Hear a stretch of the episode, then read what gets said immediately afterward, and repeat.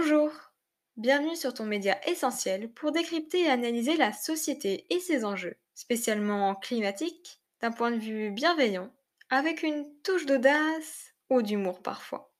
Parce que le but, au fond, c'est d'acquérir une conscience écologique ouverte à tout point de vue et réfléchie, pour tendre vers une société plus juste, pleine de sens. Dans cet épisode, nous allons nous pencher sur l'un des nombreux impacts du changement climatique, celui de multiplicateurs de tensions, voire de conflits, dans de nombreuses régions du monde. En effet, de par les problèmes qu'il engendre, notamment la multiplication des épisodes de sécheresse, inondations et autres phénomènes extrêmes, certains déséquilibres déjà en place peuvent être aggravés. C'est en particulier le cas dans les pays en développement, d'une part plus touchés par le réchauffement climatique et ses conséquences, et d'autre part généralement plus fragiles économiquement, politiquement et socialement. C'est effectivement un sujet complexe, mais toujours est-il qu'il est plus qu'intéressant de s'y pencher. C'est en effet une thématique plus qu'actuelle, sujette à de nombreuses recherches. D'ailleurs, en 2019, un comité d'experts a publié dans le prestigieux magazine Nature un rapport concluant que le changement climatique a influencé entre 3 et 20% les risques de conflits armés au cours du XXIe siècle. Selon ces chercheurs, dans la perspective négative d'un réchauffement de 4 degrés, que nul ne souhaite évidemment, les risques de conflit seraient multipliés par 5, tandis qu'ils doubleront si nous restons tout de même sous la barre des 2 degrés. Pour commencer, avec la destruction de la planète et toutes les dynamiques néfastes que cela engendre, comme l'acidification et le réchauffement des océans, ou encore la sécheresse, la gestion des ressources est devenue extrêmement difficile.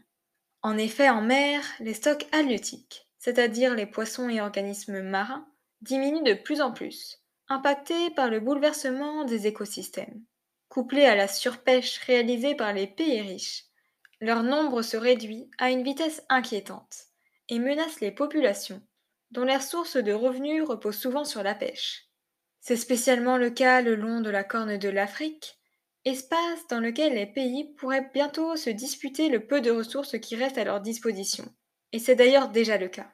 Socialement, c'est également terrible, puisque les populations, sans source de revenus, ne pourront plus subvenir à leurs besoins ou devront trouver d'autres moyens de gagner de l'argent, et ce pour des causes qui n'ont même pas généré.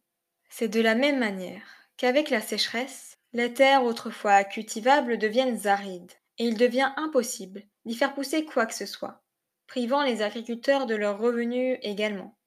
Selon le Conseil de sécurité des Nations Unies, que je cite ici, le changement climatique possède des effets néfastes, entre autres facteurs, sur la stabilité de l'Afrique de l'Ouest et la région du Sahel, et notamment de la sécheresse, la désertification, la dégradation des sols et l'insécurité alimentaire. Ce constat, émis il y a cinq ans, est plus que tout véridique de nos jours.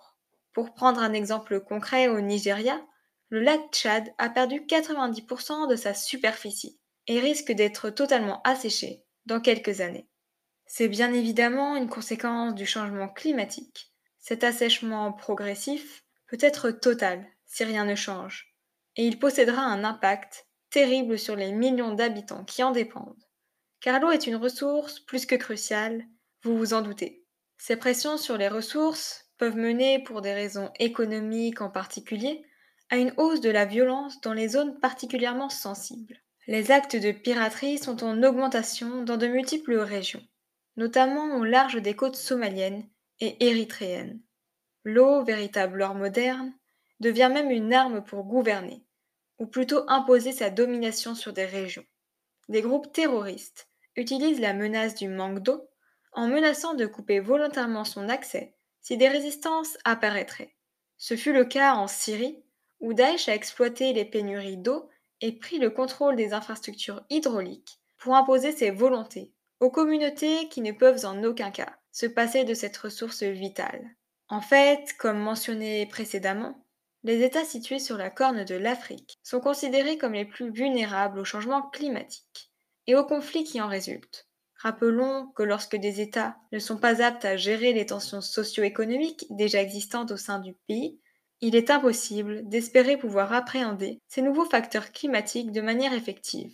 La distribution des ressources y est déjà bien souvent inégalitaire, tandis que les conflits internes y créent des déstabilisations, alors que les pouvoirs officiels peuvent être corrompus ou malhonnêtes. En Syrie, encore une fois, les difficultés économiques liées à la sécheresse se sont accompagnées d'une baisse des subventions et des salaires pour les agriculteurs par le gouvernement, ce qui a encore aggravé la situation et augmenté la défiance envers les institutions.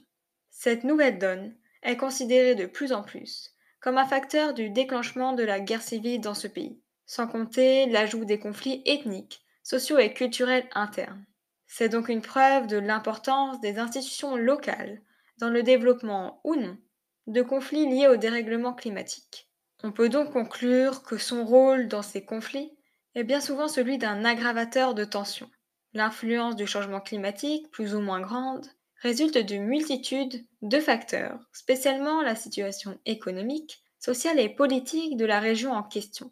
Il exacerbe les fragilités latentes dans des régions déjà déstabilisées qui ne pourront pas s'en sortir seules. Il faut sans aucun doute mettre en place des politiques d'aide, de gestion et de collaboration à toutes les échelles, pour conserver une stabilité essentielle à la survie de ces États.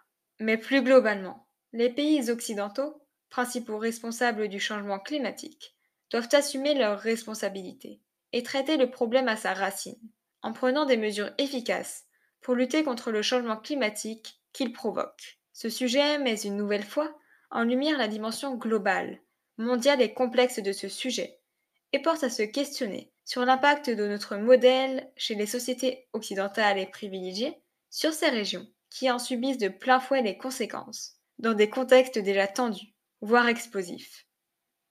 Bon, assez parlé. Maintenant il est temps de passer à l'action. Alors à très bientôt sur l'écologique.